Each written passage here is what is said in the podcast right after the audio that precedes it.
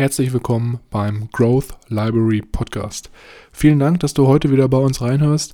Bevor wir jedoch mit der Episode starten, wollte ich dich nochmal ganz kurz darauf hinweisen, dass wir in der Podcast-Beschreibung einen Timestamp eingetragen haben, falls du unseren Smalltalk am Anfang überspringen möchtest, um dann direkt mit der Buchbesprechung zu starten. Ich wünsche dir ganz viel Spaß und ich würde sagen, wir hören uns gleich nach dem Intro. Leerzeiten effektiv nutzen mit dem Growth Library Podcast, deiner persönlichen Bücherdatenbank. Ich begrüße euch herzlich und gebe nun weiter an meine beiden Powerleser, Milan und Mischa.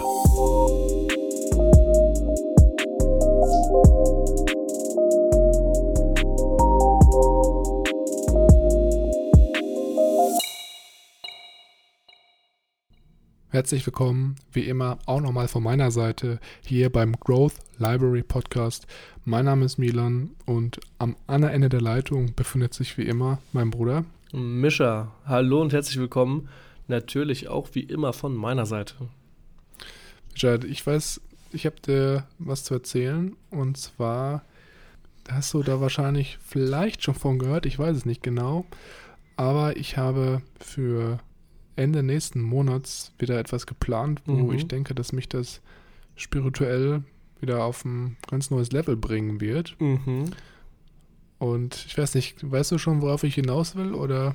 Ja, ich habe ähm, deine grobe Vermutung. Du hast dich wieder beworben für das ähm, Schweigekloster. Ja, genau, richtig. Also es ist, man muss natürlich dazu sagen, wir sagen immer Kloster dazu, aber das ist eigentlich nicht ganz richtig, sondern es ist einfach ein Retreat. Ja, Meditat ein Retreat, genau.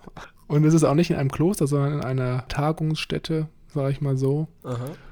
von diesem Verein. Und da wird es dann darum gehen, zwei Wochen lang diesen Vipassana Meditationsretreat zu machen. Und Vipassana ist einfach die Meditationsform. Da wird dann immer, es ist so ein, so ein Wechselspiel aus Gehmeditation und Sitzmeditation.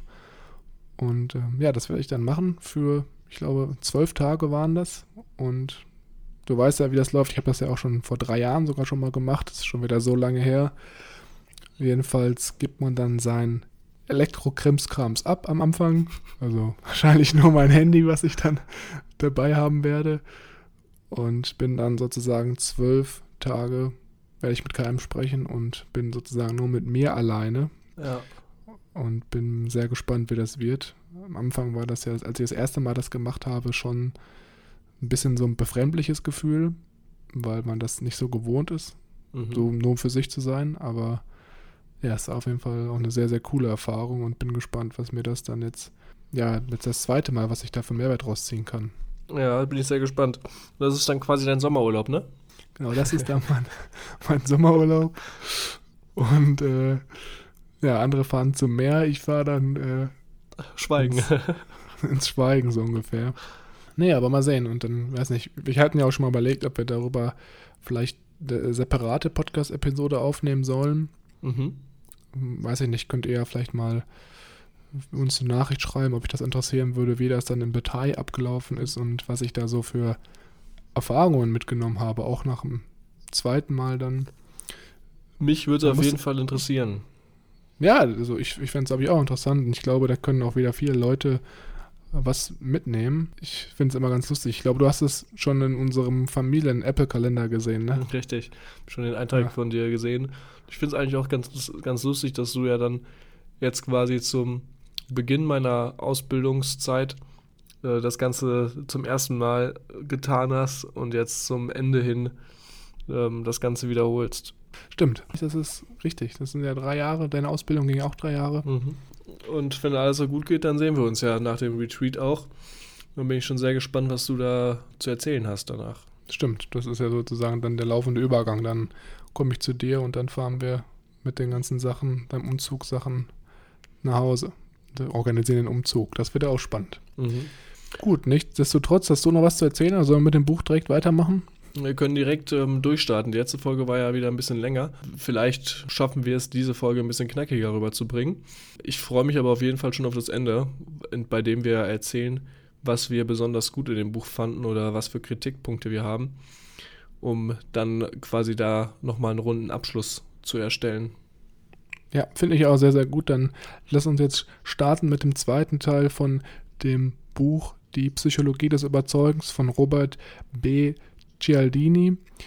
Und ich denke, bevor wir hier starten, müssen wir nochmal ganz kurz sagen, dass wir wie immer nicht jede einzelne Seite des zweiten Teils, den wir hier besprechen, durchgehen, weil das ganz einfach den Rahmen unseres Podcasts sprengen würde und ja, wir auch versuchen wollen, das bisschen knackig zu halten, damit Leute oder damit ihr, die uns hier zuhören, das Ganze auch relativ fix behalten könnt. Ja, wir haben uns natürlich heute auch wieder diese drei nächsten Themen ausgesucht, die hier im Buch besprochen werden. Und wie immer ist es so, dass für jeden, der jetzt sich im Laufe des Podcasts denkt, okay, das Buch hört sich sehr, sehr interessant an, sehr, sehr spannend, ich möchte da noch ein bisschen tiefer in die Materie einsteigen, dass wir für denjenigen das Buch auch nochmal in die Shownotes reingepackt haben. Da könnt ihr da mal ganz kurz schauen und euch vielleicht noch ein bisschen ein paar andere Bewertungen oder Anregungen zu dem Buch anschauen. Aber ich würde sagen, wir können jetzt auch direkt starten. Genau, wie die letzte Folge haben wir die ersten drei großen Faktoren oder die großen Beeinflussungsprinzipien besprochen.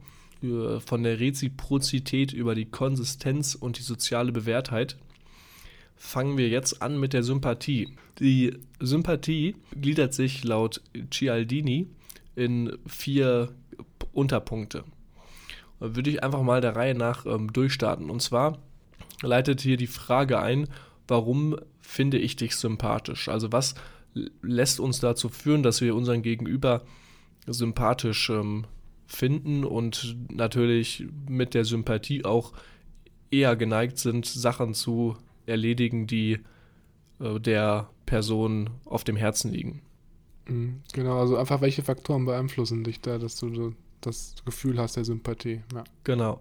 Ähm, der erste Faktor wäre die äußerliche Attraktivität. Das war sehr interessant. Ähm, mir hat eine Forschung gezeigt, dass gut aussehende Menschen automatisch positive Eigenschaften wie Begabung, Freundlichkeit, Ehrlichkeit und Intelligenz zugeschrieben werden. Hm. Also, dass sie quasi von Grund auf ein viel positiveres Bild bei dem Gegenüber erzielen oder bewirken. In der Kultur an sich erzielen gut aussehende Menschen auch enorme Vorteile. Sie sind belebter und überzeugender, ihnen wird häufiger geholfen man schreibt ihnen mehr wünschenswerte Eigenschaften und höhere intellektuelle Fähigkeiten zu. Da muss ich ehrlich sagen, finde ich zum Teil sehr treffend. Gerade, dass man sagt, dass sie, ähm, dass ihnen häufiger geholfen wird oder dass sie generell beim Auftreten halt mehr, mehr, mehr Vorteile genießen als jemand, der vielleicht jetzt weniger mit ähm, äußerlicher Attraktivität glänzen kann sehe es aber auch ein bisschen kritisch. Also gerade diese Punkte, dass irgendwie einem hübschen Menschen eine höhere, eine höhere intellektuelle Fähigkeit zugeschrieben wird oder die als besonders Intelligenz zugeschrieben wird, würde ich eigentlich eher ja nicht anzweifeln, aber kritisch betrachten, weil ich nicht kenne es eigentlich eher so, das klassische, das kommt wieder das Klischee und die ganzen Vorurteile, das klassische blonde hübsche Mädchen, äh, das jetzt nicht ganz so viel Intellekt hat. Ja, die Frage ist halt, was du schon sagst, diese Vorurteile oder auch die Klischees, was du gerade ansprichst mit diesem, mit diesem, mit diesem ganzen Blondinenwitz etc., das kennt man ja alles, dass das natürlich auch ein Negativbeispiel wieder ist, wie man Vorurteile haben kann, die andere vielleicht auch unterschätzen und in negatives Licht stellen. Und was ich mir hierbei gedacht habe, als ich das gelesen habe, war so die Frage, woher kommt das überhaupt? Also was für ein biologischer Effekt steckt dahinter, dass zum Beispiel attraktive Menschen schlauer oder freundlicher wahrgenommen werden? Gibt es da irgendwie so einen biologischen Prozess, der uns damals dann das Überleben gesichert hat? Habe ich jetzt leider auch nicht recherchiert, muss ich zugeben, mhm. aber es wäre vielleicht auch nochmal interessant, um da noch ein bisschen weiter einsteigen zu können, diese, diese, diese Frage hier. Mhm.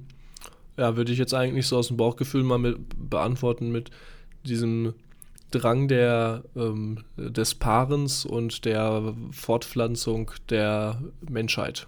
Da kann man sich dann wahrscheinlich auch noch ein paar Stunden drüber unterhalten. Neben der äußerlichen Attraktivität ähm, gibt es das zweite Merkmal, warum wir Menschen besonders sympathisch finden, und zwar die Ähnlichkeit.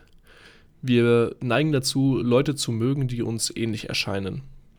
Unabhängig davon, ob die Ähnlichkeiten im Bereich der Meinung, der Charaktereigenschaft, der Herkunft, Kleidung oder des Lebensstils besteht. Heißt, wenn gerade bei mir, äh, in meinem Fall, Das ist, äh, das, das, ist ein schönes Beispiel. Ich bin ja hier in München, komme ursprünglich ähm, wie du aus Dortmund im schönen Ruhrgebiet. Und wenn man hier gerade in der Arbeit durch die Gegend läuft und neue Leute kennenlernt und dann irgendwer auch einer sagt, ja, ich komme auch aus NRW, ich komme da hier bei Düsseldorf aus der Gegend oder auch aus dem Ruhrgebiet sogar, ist das äh, automatisch so ein Verknüpfungspunkt, den man, die, den beide übereinstimmen, den beide haben, den auf einmal so eine ja, gemeinsame Sympathie irgendwie ähm, aufleben lässt. Ja, das ist mir auch richtig, richtig krass aufgefallen, als ich zum Beispiel in Australien unterwegs war mhm. oder in Kapstadt oder auch in Singapur. Sobald du Leute triffst, die aus Deutschland kommen, ist natürlich jetzt wahrscheinlich nicht bei jedem der Fall, aber bei mir war das so, dass ich dann automatisch die Leute viel, viel sympathischer fand und auch mit mhm. denen Lust hatte, mich zu unterhalten, was zu machen, weil da einfach so dieses Heimatsgefühl irgendwie geweckt wird. Ich weiß nicht, das war ziemlich, ziemlich spannend, das mal so zu beobachten. Ja, ähm, wobei werden wir die Personen bei uns quasi in natürlicher Umgebung, sag ich mal, in unserem Heimatstädtchen äh, kennengelernt, wäre das vielleicht ganz anders ausgegangen. Ja, auf jeden Fall. Das würde ich auch unterschreiben. Gut, also das ist äh, sehr einleuchtend, finde ich, die Ähnlichkeit. Der nächste Punkt wären Komplimente. Die Mitteilung, mhm. dass jemand von uns angetan ist, kann ein bezauberndes, effektives Mittel sein, uns zugänglich für sein Anliegen zu machen. Weil wir automatisch dazu neigen, positiv auf Komplimente zu reagieren. Und die Tendenz ist so stark, dass wir sogar auf Leute reinfallen, die uns ganz unverhohlen Honig um den Mund schmieren. Ja, das ist äh, sehr kritisch. Das sollte man immer im Kopf haben, ob jetzt der, das dritte Mal, ach, deine Haare sehen heute aber gut aus oder irgendwie heute lächelst du die ganze Zeit durch die Gegend und beim vierten Mal heißt es dann, ach ja, hier, die PowerPoint kannst du die noch schnell machen. Mhm, ob das genau. alles auch wirklich so mit rechten Dingen zuging. Genau, solche, sowas habe ich auch gerade gedacht. So ein, zwei Tricks und Kniffe, die dann mhm. irgendwie vom Vorgesetzten im Büro angewendet werden, um den Angestellten darauf vorzubereiten, dass er dann irgendwie heute mal zwei Stunden länger arbeiten muss oder noch eine wichtige Präsentation erledigt werden mhm. muss. Und es hat mich auch so ein bisschen an Dale Carnegie erinnert, wo es ja auch darum geht, dass man Lob und Anerkennung austeilt, damit andere Leute oder neue Leute, auf die man trifft, einen sympathisch finden und man die Leute auch dann dadurch dazu bewegen kann, Dinge zu tun, die sie vielleicht ohne dieses Lob vorher nicht bereit gewesen wären zu tun. Und ja, ziemlich, ziemlich cool. Aber man muss dann, glaube ich, auch darauf achten, dass dieses Lob, wie du schon gerade eben gesagt hast, auch von Herzen kommt und ehrlich ist und nicht irgendwie so aufgesetzt, ach ja, du hast heute wieder schöne, schöne Fingernägel und so. Also ich weiß nicht, man muss da schon ein bisschen mehr so dieses Ehrlichkeitsgefühl rüberbringen. Ja, es sollte möglichst nicht irgendwie gebunden sein an anderweilige Verpflichtungen. Gut, das letzte Element, warum wir jemanden sympathisch finden, ist der Kontakt und Kooperation. Wir stehen nämlich Dingen und Personen günstiger gestimmt, wenn wir mit denen bereits Umgang gehabt haben. Und hier wird ein sehr schönes Beispiel genannt von einem Zeltlager, das zuerst verfeindet war, bewusst quasi verfeindet gestimmt wurde, wobei da nach Gruppenaktivitäten, wo beide verfeindeten Zeltlager zusammenarbeiten müssen oder mussten, um ein höheres Ziel zu erreichen, sich die Feindschaft auf einmal auflöst und Freundschaft Freundschaften zwischen den Zeltlagern entsteht. Also durch diese schöne Kooperation gelingt es uns, Freundschaften oder Verfeindschaften eher so äh, zu bewältigen. Und ein anderes schönes Beispiel für Kontakt, ah, Mist, da fällt mir der, der Filmname nicht ein. Das ist ein echt ähm, cooler Film. Da geht es auch so ein bisschen um die Psychologie. Wenn du jemanden zum Beispiel den ganzen Tag über indirekt mit ähm, einer gewissen Zahl, mit der 5, ähm, konfrontier konfrontierst, wirst du und ihm am Abend dann die Möglichkeit gibst, wähle eine Zahl zwischen 1 und 10, ist die Wahrscheinlichkeit, dass er die 5 nimmt, die du ihm quasi den Tag über indoktriniert hast, viel wahrscheinlicher, dass er zu der 5 tendiert als zu einer anderen Zahl. Ich glaube, der Film hieß Focus, kann das sein? Ja, genau, mit ähm, ja. Ah, Will Smith oder so. Ja, genau, mit, die hat auch, ich glaube schon, mit Will Smith und so einer ähm, blonden, äh, hübschen Schauspielerin in der Hauptrolle ja, noch. Ich weiß es aber auch nicht mehr genau. Aber, ja, aber Fokus, echt ähm, ein ganz netter Film. Diese Kooperation dieses Zeltlagerbeispiel ist ja eigentlich auch super, wenn man mal überlegt, jetzt man ist in einer vorgesetzten Situation und man hat vielleicht ein Team, was man so ein bisschen zusammenführen möchte, so ein ganz frisches Team. Äh, kennt man natürlich auch bei mir zum Beispiel eine Ausbildung, als ich damals neu angefangen habe, bevor die Ausbildung überhaupt losging, haben sich die Auszubildenden untereinander halt auch kennenlernen sollen, vom Unternehmen halt her. Und dann waren wir auch in so einer Art, ja, es war jetzt nicht ein Zeltlager, aber es war so, eine, so ein Tagestrip, wo wir halt dann Kanu fahren waren und etc. Und das ist natürlich auch eine Aktivität, wo man gemeinsam an ein Ziel kommen möchte mit dem Kanufahren. Mhm. Und äh, das natürlich auch dann dazu beigetragen hat, dass man mit den Leuten um sich herum viel, viel vertrauter geworden ist und auch die Leute sympathischer fand, weil man da einfach konditioniert zusammenarbeiten musste, um dieses Ziel zu erreichen. Und ich weiß noch, als wir zum Beispiel früher auch immer im Sommer unterwegs waren, im Sommer Ferienlagern, das war richtige Ferienlager, da haben wir auch mal manchmal diese Koordinationsspiele gemacht. Und ich muss offen zugeben, ich habe es eigentlich immer ziemlich gehasst, weil ich da eigentlich nie so richtig Bock drauf hatte.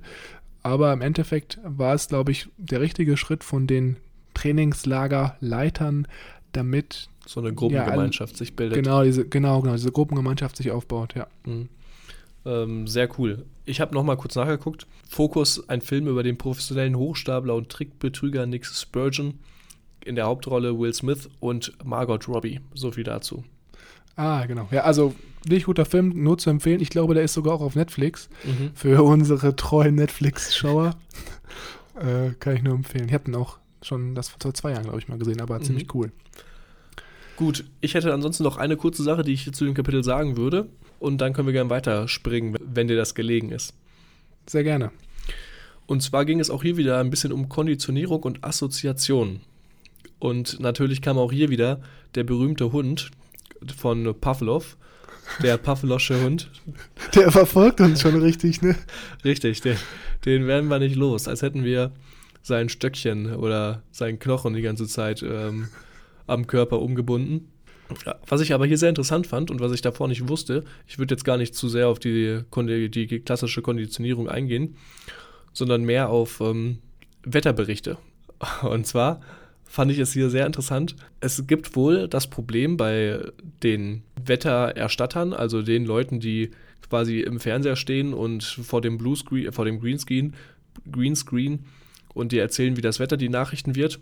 Dass, wenn zum Beispiel in Amerika, kommt ja nicht allzu selten vor, der nächste Hurricane ähm, vor der Tür steht und die erzählen hier und Hurricane Sandra fegt übers Land und verwüstet die und die Städte und äh, die nächsten Tagen wird es schlechter. Dass diese schlechte Nachricht automatisch den Überbringer infiziert und die Menschen, die dann die Wetterberichterstatter beim Einkaufen oder in der Öffentlichkeit sehen, mhm. die anschnauzen oder denen verfeindet gegenüberstehen, was ich ein bisschen sehr krass fand, aber auch sehr amüsant, dass die dann ja. ihn dafür verantwortlich machen, dass jetzt dieser Hurricane da ihr Haus oder ihre, ihr Freundeshaus äh, zerstört hat. Ähm, obwohl er dafür natürlich überhaupt nichts kann. Er ist nur der Erstatter und erzählt, was abgeht. Ja, stimmt, das habe ich auch gelesen. Ziemlich krass.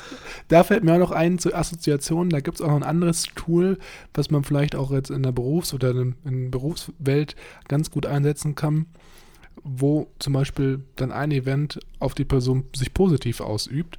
Und zwar ist es so, wenn du mit einem Arbeitskollegen oder mit einem neuen Kollegen essen gehst und du dann im Laufe des Prozesses natürlich vom Hungergefühl wegkommst und dann dieses Sättigungsgefühl bekommst, wo du dich einfach allgemein wohler fühlst, da ist es so, dass dieses Wohlgefühl sich automatisch auch mit der Person, mit der du essen gehst, in Verbindung setzt mhm. und du dann nach dem Essen eine positivere Assoziation mit dieser fremden Person aufbaust. Und das finde ich auch ziemlich interessant, wenn du das so ganz gezielt einsetzt, um ja, dir so ein paar Pluspunkte durchs Essen zu holen. Oder vielleicht dann beim Essen, wenn die Gehaltserhöhung ansprichst. Oh ja, genau, das ist natürlich auch noch besser. Oder halt während des Essens, genau, allgemein Punkte, die vielleicht so ein bisschen kritisch anzusprechen mhm. wären, wenn man jetzt in so einem Büro oder Umfeld ist, ne? Ja. Auf jeden Fall. Ähm, sollte, spricht natürlich aber auch äh, oder setzt voraus, dass das Essen gut schmeckt. Ja, das, das ist ja wohl das, das Mindeste. Also da muss man dann natürlich schon ja. den einen oder anderen Gaumentest vorher machen, mhm. bevor man dann den Kollegen dahin entführt. Mhm. Ähm, aber da, das stimmt absolut. Was auch sehr interessant fand, jetzt aber wirklich das letzte Beispiel. Im Buch wurde auch gesagt, dass die äh, getestet haben, ähm, wie gute und schlechte Nachrichten übermittelt werden. Wenn ich jetzt quasi eine Nachricht kriege für dich und ich dann zu dir in den Raum gehe und wie ich das dann überbringe. Wenn mir jetzt gesagt wird, dass du befördert wirst, beispielsweise also eine gute Nachricht, nehme ich die Nachricht und gebe sie dir meistens sofort weiter und sage irgendwie, hey, cool, guck mal, das und das ist passiert und du kannst dich freuen. Bei einer schlechten Nachricht werde ich nicht auf dich zugehen und sagen, hey, guck mal, du bist gefeuert worden, blöd, pack deine Sachen unter ab. Sondern mhm. eher sagen, hey, äh, kritisch, irgendwie äh, es was zu besprechen, geh mal lieber zu dem und den oder so. Und übermittel das quasi indirekt, weil ich nicht mit der schlechten Nachricht infiziert werden will, dass du mich damit quasi assoziierst und mich ähm, verbindest. Mhm, stimmt. Interessanter Punkt, äh, mal im Alltag so drauf zu achten, wie einem schlechte und gute Nachrichten übermittelt werden. Okay. Ja, ziemlich, ziemlich interessante Insights, wie ihr schon vor dem ersten Punkt. Man merkt, glaube ich, wir hätten da noch fünf Stunden drüber sprechen können. Ja. Aber in dem Buch sind auf jeden Fall noch mehrere Beispiele, die vielleicht jetzt noch nicht genannt worden sind, die auch sehr, sehr interessant waren. Ich würde sagen, wir machen jetzt direkt mal weiter mit dem zweiten Punkt von drei Punkten, die wir heute noch besprechen wollen. Und zwar geht es um den Faktor der Autorität. Also inwiefern uns autoritäre Persönlichkeiten oder ein autoritäres Auftreten im Alltag beeinflusst und teilweise auch dann so ähm, Reaktionen herausführt oder herausträgt, welche so automatisch ablaufen, auf die wir so gar nicht richtig Einfluss haben, weil wir es halt irgendwie evolutionär so gewohnt sind. Und man muss dazu ganz klar sagen, dass wir hier ein sehr, sehr berühmtes Experiment vorfinden, was natürlich auch der ein oder andere BWL-Student wahrscheinlich schon mal gehört hat. Und zwar geht es hier um das Milgram-Experiment. Und ich will das jetzt gar nicht groß austreten und breit treten, sondern einfach ganz kurz in zwei, drei Sätzen erklären, worum es hier ging. Und zwar in diesem Experiment war es so, dass zwei Probanden, also involvierte Personen im Experiment, äh, bereitgestellt wurden und zwar war es einmal ein Professor, der diese Autoritätsperson dargestellt hat im weißen Kittel und ein Versuchskaninchen, welches an einem Elektrostuhl angeschlossen war und dann die dritte Person, die in dem Experiment natürlich auch noch dabei war, war dann die Testperson. Und das ganze Experiment lief halt so ab, dass diese autoritäre Person im weißen Kittel der Testperson immer gesagt hat, dass eine gewisse Menge an Strom durch diesen Elektrostuhl gejagt werden soll, um zu testen, wie viel Stromschlag Volumen der menschliche Körper aushält. Und was der Proband natürlich nicht wusste, war, dass gar kein Strom geflossen ist und der die Testperson auf dem Stuhl eigentlich ein Schauspieler war, der immer nur so getan hat, als ob er einen Stromschlag bekommt. Und was jetzt im Endeffekt der Schlussstrich von diesem Experiment war, ist, dass die Person, obwohl sie gesehen hat, dass dieser Schauspieler wohl sehr, sehr starke Schmerzen hat, trotzdem weiter die Stromschlag oder das Stromvolumen erhöht hat, weil diese Autoritätsperson das halt so durchgesetzt hat. Mhm. Und das ist eigentlich schon ein sehr, sehr gutes Beispiel, um zu sehen, dass wir in unserer Gesellschaft es verankert haben, uns autoritären Persönlichkeiten zu beugen. Und dass es da eine sehr, sehr starke Tendenz der Unterordnung gibt. Und dass das auch so, eine, so ein Sozialmechanismus ist, der sich halt weitläufig etabliert hat. Fand ich äh, sehr interessant und ich muss zugeben, das Milgram-Experiment und die in Verbindung mit der Yale University hat am Anfang beim Lesen mir schon langsam das, äh, das Rädchen geklickt und später, als ich dann den Versuch wieder im Kopf hatte, fiel mir ein, dass ich das ganze Experiment schon mal besprochen hatte mit unserem guten Pädagogikkurs in der Schule damals noch zu Abiturzeiten. Mhm. Und da kam das natürlich äh, stark in Verbindung ähm, mit der äh, Nazi-Zeit, mit dem Nationalsozialismus, der ja auch dann im Buch genannt wurde. Mhm. Ein wirklich sehr interessantes Experiment, das ja auch ähm, übergreifend quasi durchgeführt wurde und immer zu ähnlichen Resultaten gebracht hat. Also sehr krass, was Autorität da eigentlich ausmacht. Oder auch, äh, ich glaube, da war ein Versuch mit, äh, mit einem Krankenhaus, Da hat äh, ein angeblicher Arzt angerufen und gesagt, hier Patient so und so braucht noch die Medikamente. Und allein, dass jemand gesagt hat, ich bin Arzt und ich bin der Doktor so und so oder wer auch immer, ja. dass die teilweise wirklich das sogar durchgeführt haben oder ausgeführt haben, was diese Ohne Person nachzufragen. An, genau, ja. ja, was die so, ah, okay, der Arzt hat das gesagt, dann muss ich das so machen, dann passt das. Genau, und das ist jetzt noch wesentlich interessanter ist, dass wir halt auf diese autoritären Personen, wie du gerade schon beschrieben hast, teilweise einfach reagieren, ohne halt wirklich nachzudenken. Das einfach so ein Klick-Sur-Verhalten ist, wie wir auch schon in dem ersten Teil von unserer Buchbesprechung ganz am Anfang von diesem Titel hier besprochen hatten, wie es bei Tieren manchmal ist, dass da einfach so bestimmte Verhaltensmuster in unserem, ja, in unserem Gehirn eingegraviert sind. Und was Cialdini jetzt halt hier bespricht, ist, dass es wirklich drei wirklich sehr, sehr starke Symbole oder Eigenschaften gibt, auf die wir äh, dann automatisch reagieren, die äh, Autorität ausdrücken. Und ich glaube, da kann jeder auch mit was anfangen, wenn wir uns jetzt mal diese drei Symbole anschauen. Und zwar das erste Symbol ist ganz klar ein Titel. Das heißt, wenn jemand einen Doktortitel hat, einen Professortitel, dann tritt man der Person gegenüber schon ganz anders auf und hat vermutlich auch hm, etwas mehr Respekt vor der Person. Und äh, man kennt ja diese, diese berühmten Filmszenen, wo dann halt irgendwo was passiert ist, einer ist verletzt und dann aus der hintersten Menge jemand schreit, ich bin Arzt, lassen Sie mich durch und die Massen teilen sich so und dann wird diese Person halt durchgelassen. Also das ist ja ganz, ganz klassisches, klassisches Bild, was man hier äh, eigentlich im Kopf hat oder ich zumindest im Kopf hatte. Ich weiß nicht, wie es bei dir war. Ja, wie bei Moses, der das Rote Meer teilt. Ja, genau, so in der Richtung. Also ich glaube, diese ganze Szene hat jeder schon mal in irgendeinem Film gesehen und ja, wenn man jetzt das Ganze mit Moses vergleicht, ist das Ganze dann auch mal ein bisschen extremer, aber ich denke, das trifft es ganz gut. Jetzt gibt es hier aber nicht nur den Titel, welcher Autorität verursacht und dieses automatische Verhalten bei uns dann auslöst, sondern es gibt auch noch einen zweiten Aspekt von dreien, den wir besprechen, und zwar ist es äh, eine respektvolle Kleidung, also respektgebietende Kleidung. Mhm. Jetzt beim Arzt ist es natürlich so, wenn man da guckt, viele Ärzte haben meistens immer einen Kittel an. Also ein Kittel hat allgemein ja auch immer so ein bisschen eine Ausstrahlung von Autorität. Das Ganze kann man natürlich jetzt nicht, kann man natürlich nicht nur auf den Arzt projizieren, sondern ganz klassisch auch auf Militär, Polizei, Feuerwehr. Da werden ja auch bewusst Uniformen getragen, einfach um so ein bisschen Autorität zu, ver zu vermitteln und ähm, ja, vielleicht die Leute so ein bisschen auch zu zeigen, okay, ich äh, habe hier was zu sagen und kann mich hier durchsetzen. Mhm. Ich, ich, glaube, ganz interessant ist auch der Anzug, den Leute dann vielleicht auch im Business-Umfeld tragen, ist ja auch vielleicht so eine Art Uniform, einfach um ja so zu vermitteln, guck mal hier, ich äh, habe eine ganz wichtige Position und arbeite in einem ganz wichtigen Job und habe deswegen eine gewisse Autorität. Ähm, so ein bisschen Kleider machen Leute, wie aus dem äh, schönen Buch. Mir fällt bei diesem Kittel immer ein, dass wir früher mal einen Chemielehrer hatten, der hatte auch immer einen weißen Kittel an als Lehrer. Und ich habe das Gefühl, das hat er auch gemacht, um so ein bisschen mehr Respekt vor den Schülern zu bekommen. Mhm. Das ist sehr, sehr wild auf jeden ja, Fall. Chemie und Sport hat der unterrichtet und der war immer mit dem weißen Kittel unterwegs, ne? Ja, genau. äh, natürlich nicht, ne, der war wirklich tatsächlich nur Chemielehrer, muss man dazu sagen. Okay.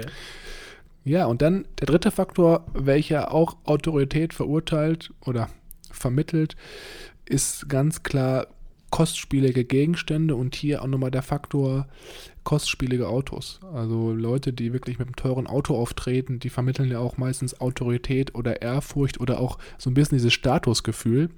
Und viele Leute machen sich das heutzutage auch zu nutzen, um wirklich Menschen in die Irre zu führen, habe ich das Gefühl gerade wenn man sich auf Instagram diese ganzen Fake Money Coaches und Fake Gurus anschaut, die dann sich für einen Tag ein ja, Ferrari oder ein Lambo leihen und dann Fotos posten, um dann irgendwelchen Leuten Scam-Produkte zu verkaufen, mit denen man quasi im Schlaf Geld verdienen kann. Also ich glaube, da sieht man auch schon ganz klar, dass das funktioniert. Wäre natürlich interessant, mal zu wissen, ob das auch funktionieren würde, wenn diese Leute anstatt des Autos einen weißen Kittel anhätten.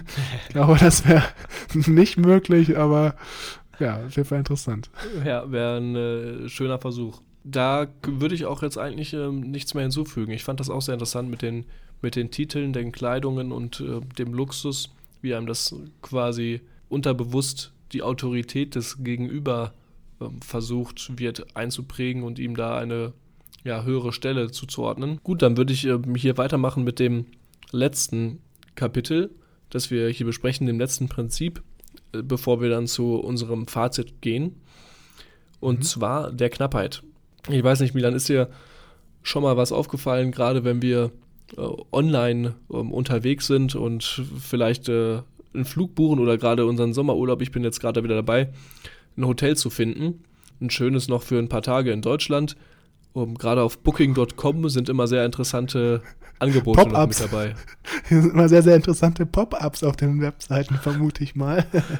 ja, es kommt immer darauf an, auf welchen Seiten du nach, nach den Hotels suchst. Ja. Äh, ich glaube, worauf du hinaus willst, ist dann, dass wenn man zum Beispiel auf Booking.com ist, wir machen schon wieder hier Schleichwerbung für irgendwelche Buchungsportale, ist mir aufgefallen, aber lassen wir einfach mal so drin.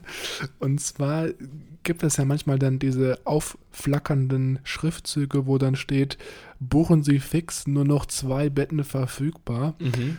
Ähm, ich glaube, das ist ja ziemlich ziemlich gutes Beispiel hier, oder? War das das, worauf du hinaus wolltest? Genau, gerade immer diese Angebote irgendwie noch zwei Betten verfügbar oder in den letzten äh, 20 Minuten 18 Mal angeklickt. Äh, ist auch immer meistens gern mit dabei.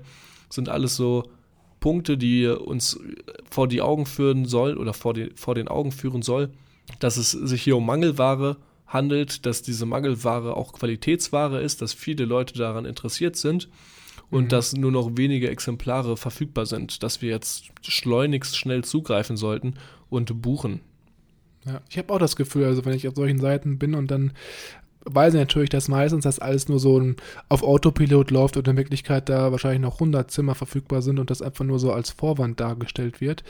Aber ich ertappe mich da manchmal auch wirklich unterbewusst dabei, dass ich dann denke, okay, wenn so viele Leute jetzt, obwohl ich weiß, dass es nicht stimmt, aber ich denke dann, ja, wenn so viele Leute das buchen, dann müsste es ja auch, glaube ich, eine gute Qualität sein oder es muss so sein, dass Leute mit diesem Angebot zufrieden sind. Und dann habe ich manchmal auch schon das Gefühl, okay, ich muss hier dann schnell zuschlagen und es ist weg. Aber im Endeffekt, bevor ich dann wirklich buche, lasse ich mir halt dann auch ruhig Zeit und versuche dann nochmal das Ganze in Ruhe zu evaluieren. Genau, da lieber die Ruhe bewahren und das Ganze nochmal durch den Kopf gehen lassen. Viele Kunden treffen nämlich in diesen Augenblicken oder in diesen wichtigen Augenblicken die Entscheidung zum Kauf und lassen sich davon hinreißen, direkt zuzuschlagen. Ein anderer Punkt, der da auch gut funktioniert, wo ich glaube ich auch schon äh, einige Male drauf reingefallen bin, ist die Fristtaktik, Zeitlimits. Quasi zu sagen, das Angebot, ich habe jetzt hier das Superangebot von den Online-Kursen und das ist nur noch 20 Minuten oder nur noch 24 Stunden zu verfügbar. Mhm. Und man muss da jetzt absolut sofort zuschlagen, denn so ein Angebot gibt es danach nie wieder und letztendlich in zwei Monaten ist das gleiche Angebot vielleicht sogar noch besser wieder vor der Tür. Hm, ja, kennt man. Das ist natürlich auch so eine Sache, da muss man dann als Betreiber immer darauf achten, dass man es nicht so häufig macht, weil wenn du zum Beispiel jede mhm. zweite Woche dann sagst, ja, das ist nur noch für, weiß nicht, drei Tage verfügbar und dann nach zwei Wochen ist das gleiche Angebot wieder nur drei Tage verfügbar, dann weiß man natürlich dann als Verbraucher, okay, das ist jetzt nicht so seriös. Also ich glaube, wenn man dann so ein zeitliches Limit setzt, dann sollte das Angebot auch wirklich nur in der Zeit verfügbar sein und mhm. Dann danach nicht mehr. Ja, aber man erzeugt auf jeden Fall Interesse, wo vorher keins war. Bei mir war es auch so. Es war ein ähm, Online-Guru-Guy äh, mhm. und da hatte ich schon immer mal die, den Gedanken gehabt, da ähm, mal zuzuschlagen und mir in den Content reinzugucken, was der da online so anbietet. Und dann bin ich genau über so ein Angebot gestolpert. Nur noch 24 Stunden hier, das ist das beste Angebot und dachte mir, ja komm, du wolltest es sowieso schon immer mal machen, also machst es einfach jetzt. Ja. Super funktioniert, er ist auf seine Kosten gekommen, ich habe jetzt da den Zugang und kann mir die Sachen angucken. Ja, das nächste Prinzip in der Knappheit ist die Zensur. Wenn wir quasi verbieten, Leute auf Informationen zuzugreifen, sind wir umso stärker daran interessiert, damit ähm, oder diese Information oder der, dieser Zensur zu widerstehen. Da gab es, glaube ich, auch ein schönes Beispiel mit zwei Kindern äh, oder mit Kindern generell. Die hat man in den Raum gesteckt mit zwei, drei Spielzeugen und hat gesagt, der Roboter, der ist tabu, den darfst du nicht anfassen. Mhm. Und bei den Kindern, bei denen das gesagt wurde, und man aus dem Raum gegangen ist, die sind sofort zu dem Roboter gegangen und haben den angefasst und haben damit rumgeguckt und rumgespielt, obwohl sie es ja eigentlich nicht durften. Mhm. Bei den Kindern, bei denen man gesagt hat, hier, tob dich aus, kannst spielen mit womit du willst, bei denen ist nur ein Bruchteil auf den Roboter gegangen, der vergleichsweise dann zu den anderen Spielzeugen gar nicht so interessant war. Allgemein kennt man das ja auch. Das ist hier, das Ganze fällt ja unter den Begriff der Reaktanztheorie, glaube ich. Mhm. Und wenn man jetzt sich Teenager, im Kleinkinder oder Teenager einfach anschaut, die in der Pubertät sind, dann ist es ja meistens auch so, dass man als Elternteil dann da bestimmte Regeln hat. Zum Beispiel, du darfst kein Bier trinken, wenn du nicht 16 bist. Und wenn du jetzt das als 14-Jähriger hörst, dann macht das das ja eigentlich wesentlich interessanter für dich und du versuchst diese Regel zu brechen und fragst dich so, was ist denn mit dem Bier? Wieso darf ich das nicht trinken? Ist das vielleicht nur was für Coole oder für Erwachsene? Und wenn du das halt nicht machst, dann ist dieses Interesse eigentlich für, dieses, für diese verbotene Aktivität gar nicht gegeben, wohingegen dieses Verbot, mit dem du eigentlich versuchst, das Kind oder deinen Sohn oder deine Tochter zu schützen, das Ganze eigentlich nur noch beschleunigt, dass du halt diese Substanz dann probieren möchtest. Schön angesprochen von dir gerade auch schon ja die Reaktanz. Der Kern der Reaktanz, der Reaktanztheorie ist ja der, dass wir bestrebt sind, unser angestammtes Vorrecht zu bewahren. Heißt, mhm. wenn unsere Wahlfreiheiten beschnitten werden oder bedroht sind, verlangen wir diese Freiheiten umso mehr. Mhm. Wenn ich die, am Anfang die Wahlmöglichkeit habe zwischen zehn verschiedenen Nudelsorten und am zweiten Tag kommt einer und sagt, du hast nur noch fünf verschiedene Nudelsorten, versuche ich alles dafür zu tun, äh, dass ich wieder meine zehn verschiedenen Nudelsorten kriege, obwohl ich die gar nicht brauche. Mhm. Aber es ist halt unbewusst halt dieses Verlangen ähm, oder das Bestreben, mein Vorrecht zu bewahren. Genauso wie ähm, das schöne Beispiel wie gewonnen so Ceron. Die einmal gewonnenen Freiheiten gibt niemand kampflos auf sobald wir quasi etwas haben und uns das weggenommen werden soll, will, sind wir umso stärker danach hinterher ähm, und wollen dieses Gut oder die, die Sache umso mehr haben, obwohl wir sie vorher vielleicht die ganze Zeit links liegen lassen haben. Ein gutes Beispiel wäre hier, wenn man sich mal Deutschland und Australien vergleicht, fällt mir gerade ein. Und zwar im Bezug auf die Autobahn. Und zwar beim Deutschen ist es ja so, es gibt ja teilweise immer noch Streckenabschnitte, wo du so schnell fahren kannst, wie du willst. Also richtig rasen, keine Geschwindigkeitsbegrenzung. Und das ist ja so ein bisschen das, was der Deutsche allgemein auch genießt, dass er seine Autos richtig ausfahren kann. Und da gibt es da schon politische Gedankengänge gab es damals schon, das einfach zu beschränken, weil es natürlich klar, so hohe Geschwindigkeiten lösen immer schnell Unfälle aus und man ist einfach als Mensch nicht dafür ausgelegt, 180 km/h mit seinen Sinnesorganen zeitnah reagieren zu können. Mhm. Und da gab es natürlich dann einen riesen Aufschrei, nein, wir brauchen diese, ja, diese freie Autobahnfaden, um unsere Autos wirklich auszufahren und das äh, genießen wir einfach. Wohingegen, wenn man sich das mal in Australien anschaut, da ist auf allen Autobahnen eine Höchstgeschwindigkeit von 100 km/h. Und da gibt es aber wiederum keinen, der jetzt sagt, äh, ja, ich möchte jetzt, dass wir unbegrenzte Geschwindigkeiten fahren können, weil einfach dieses Erlebnis, dieses unbegrenzten Fahren keiner bis jetzt hatte und deswegen da auch kein krasser Aufschrei ist, wenn das jetzt ähm, nicht gegeben ist. Ja, das typisch Deutsche.